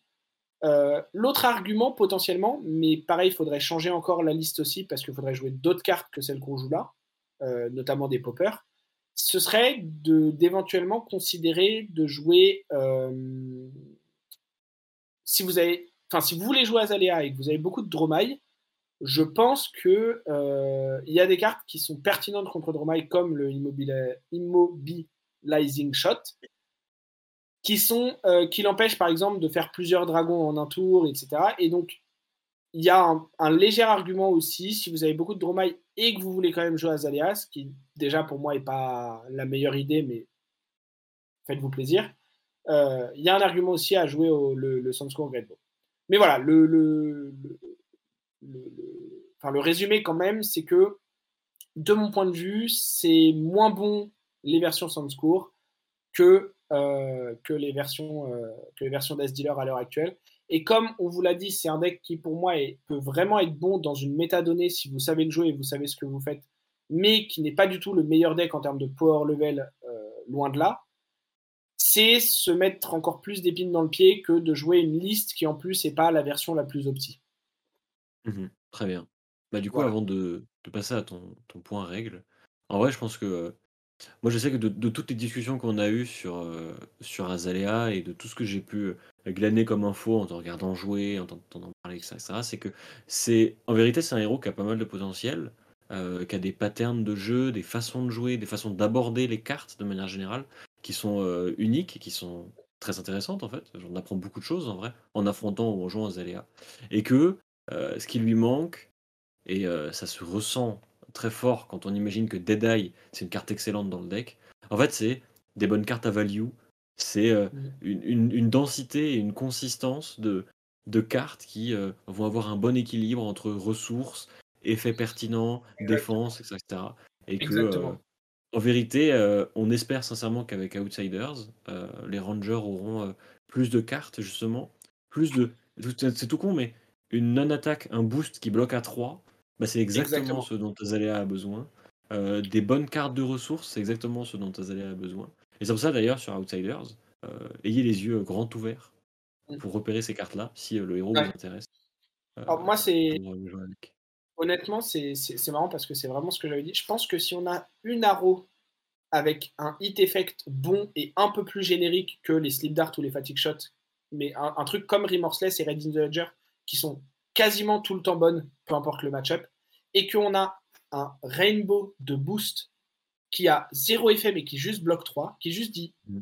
donne plus 3, donne plus 2, donne plus 1 et Bloque bloque à 3. 3, je pense vraiment, sincèrement, que le deck peut être tiers 1,5. Mhm. Là où pour l'instant, pour moi, je, je dirais même pas qu'il est tiers 2 parce que c'est pas. euh, je pense qu'il n'est pas vraiment du power level d'un deck tiers quand 2, même. mais il est rogue. Dans le sens Ouais. où, effectivement, dans une méta donnée, euh, il peut vraiment attaquer une méta et, et- et briller dans une méta donnée. Mais il n'a même pas, pour moi, il n'a pas vraiment le power level d'être tiers 2 au sens d'un deck qui est constamment Mhm. bon, en fait. Et il y a des match-ups ingagnable ou presque, qui fait que c'est difficile de, le positionner aussi. Mais voilà, j'avais quand même envie, même si c'est pas le héros le plus pertinent et que vous allez voir pendant cette saison de ProQuest, euh, contrairement à d'autres sur lesquels on a fait le focus, j'avais vraiment envie de faire cet épisode parce que déjà, il y, a plusieurs personnes qui, en ont déjà parlé et qui ont plus ou moins fortement insinué qu'ils avaient envie de voir du contenu sur, euh, sur Azalea. Euh, moi, c'est un héros dont je parle beaucoup récemment parce que, parce que j'ai gagné un de mes seuls tournois de l'année, puisque j'ai beaucoup arbitré et j'ai fait que des armories sinon. Mais euh, un des seuls tournois euh, hors armory qui était un Winnerbox, je l'ai gagné avec Azalea. Donc c'est un héros qui, a en plus une place un peu particulière aussi maintenant pour moi. Euh, c'est un héros que j'aime beaucoup. C'est vraiment le genre de gameplay que j'apprécie beaucoup, que je retrouve aussi chez Kano, d'avoir plus d'options à chaque tour que juste sa main, de pouvoir jouer avec ce qu'il y a au-dessus du deck, de pouvoir prendre des lignes un peu différentes et uniques à chaque tour. Et je pense que c'est un perso qui, comme tu l'as dit, euh, Hugo, euh, et, comme je l'ai dit, a du potentiel vraiment dans une métadonnée et surtout a en plus de ça, et c'est pour ça que je voulais le présenter déjà pour la communauté, peut devenir un très bon deck. Alors, soit une nouvelle Azalea si on a une nouvelle Azalea, soit voire même peut-être cette Azalea là, euh, après Outsiders. Donc, mmh et, et, si vous voyez un boost qui bloque à 3, moi, je le jouerai. let's go. Voilà, let's go. Sur ce, le point règle. Le point règle. Alors, le point règle, c'est encore moi qui vais parler. C'est moi qui fais beaucoup de parlotte euh, cet épisode. Mais, euh, mais eh, on, on, fait un tour de rôle. Hein. La semaine dernière, vous mhm. entendiez beaucoup la voix de, Knight. Euh. puis avant ça, on avait eu la voix de, de Monsieur Pidipiu sur, sur Dromaille. Chacun son tour. Mhm. mais du coup, donc le point de règle de, de, cette semaine, ça va être très simple, ça va juste être une question de, timing euh, et un petit peu de priorité sur euh, le stalagmite euh, qui va permettre d'illustrer en fait un peu les, propos. Donc le stalagmite Bastion of Eisenloft qui est un équipement Ice Guardian of End qui bloque à deux, qui a temper et qui dit que lorsque vous défendez avec, vous créez un frostbite sous le contrôle du héros qui attaque. Euh, alors déjà, petit truc à noter, juste parce que je viens de parler de Dromai, donc j'y pense. Si vous bloquez un dragon avec ça, vous ne faites pas de Frostbite. Parce que lorsqu'un dragon attaque, c'est le dragon en tant qu'objet qui est attaquant et ce n'est pas le héros qui est attaquant. Euh, là où quand vous créez une attaque euh, avec une arme ou que vous jouez une carte d'attaque, c'est vous en, en, tant que héros qui êtes attaquant et donc là ça marche. Mais sinon, c'est un dragon et, c'est des, êtres à part entière qui, du coup, euh, c'est aussi pour ça que vous ne pouvez pas faire d'attaque-réaction sur vos dragons. Et non, vous ne pouvez pas pumel ou via, vous n'avez pas le droit.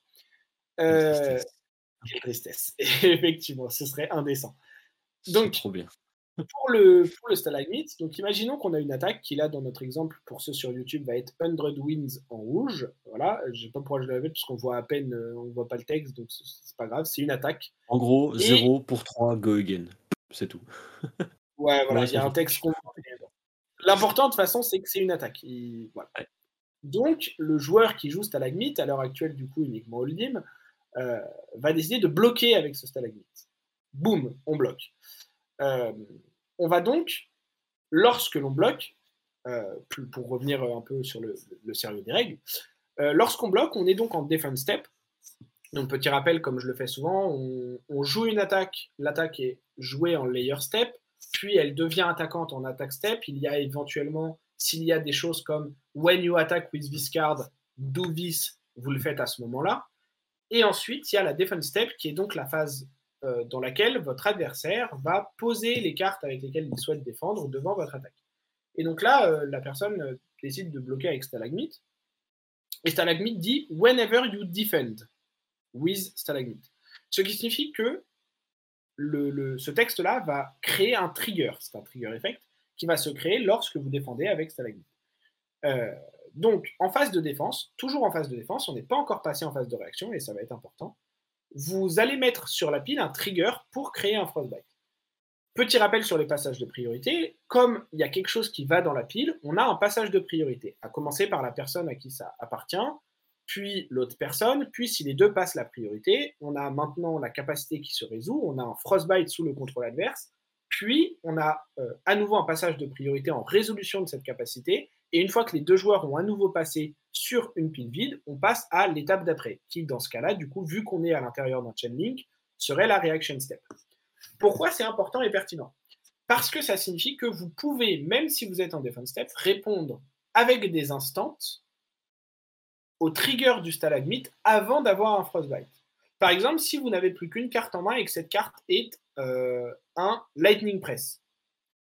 Alors, ça ne marche pas avec euh, Winds, puisqu'il n'y a pas de wizard, euh, de ninja, pardon, euh, lightning, mais imaginez que vous pouvez. Vous avez un lightning press, donc c'est un instant lightning qui dit une attaque que vous contrôlez gagne plus 3. Ça, vous pouvez le jouer en instant en réponse à la capacité de stalagmite, et donc, enfin au trigger effect, pardon, ou la, trigger capacité, et vous pouvez le jouer sans savoir à payer de ressources, puisque vous le faites avant que le Frostbite n'arrive. Par contre, imaginons maintenant que vous avez un Razor Reflex, carte adorée des ninjas, mais qu'en main, vous n'avez qu'une carte rouge pour pitcher ce Razor Reflex. Vous ne pouvez pas jouer le Razor Reflex en réponse au Stalagmite, puisqu'on n'est pas encore en Reaction Step, donc vous devez attendre la Reaction Step, et donc là, le Frostbite est déjà arrivé, la capacité est résolue, et donc vous devez maintenant pitcher 2 pour votre Razor Reflex, et vous ne pouvez plus le faire. Voilà. En vrai, ce qu'il faut noter, c'est surtout que vous pouvez prendre la ressource de la tunique avant d'avoir le Frostbite. C'est vrai que c'est souvent ça qui est intéressant. C'est surtout cette utilité-là. En fait, c'est moi qui ai présenté le, truc à Croissant parce que c'est le genre de, bizarrerie qu'on j'ai fait deux trois fois avec Barrière. Mais euh, quand le Uldim a la mauvaise idée de bloquer avec Stalagmite et que notre tunique est à 3, on peut, euh, tel un petit tricheur, prendre la ressource de tunique et l'utiliser euh, pour euh, annuler complètement le frostbite et continuer à jouer, etc. ça. Puisque effectivement, pour prendre la ressource de la tunique, c'est une capacité activée qui s'active en instant. vous pouvez le faire en réponse. Et vous pouvez le faire comme n'importe quel autre instant. C'est un meilleur exemple, effectivement, puisqu'en plus, il marche avec les ninjas que la Press. Ouais dans, dans, la phase de, défense. Parce que c'est une phase où on passe la priorité. Voilà. Sur ce, sur ce délicieux point de règle, je pense qu'on va pouvoir conclure cet épisode sur Azalea. Voilà. J'espère qu'il vous aura plu. J'espère que vous aurez pris plaisir à écouter Croissant raconter tout ce qu'il aime faire avec cette archère. en vrai, on vous souhaite un bon week-end. Une... Merci de nous avoir écoutés jusque-là. On vous mettra de toute manière tous les liens en description. Euh, et puis, euh, bah, la semaine prochaine. Et abonnez-vous surtout. Ouais. Abonnez-vous. Ouais, abonnez-vous. Euh, il, paraît qu'on n'est pas très loin des 200 abonnés, ce qui fait super plaisir. Ah ça fait pas très longtemps qu'on a, lancé la chaîne. C'est super cool. Et ce qui signifie aussi que c'est pas impossible qu'il y ait bientôt un giveaway ou un truc. Voilà.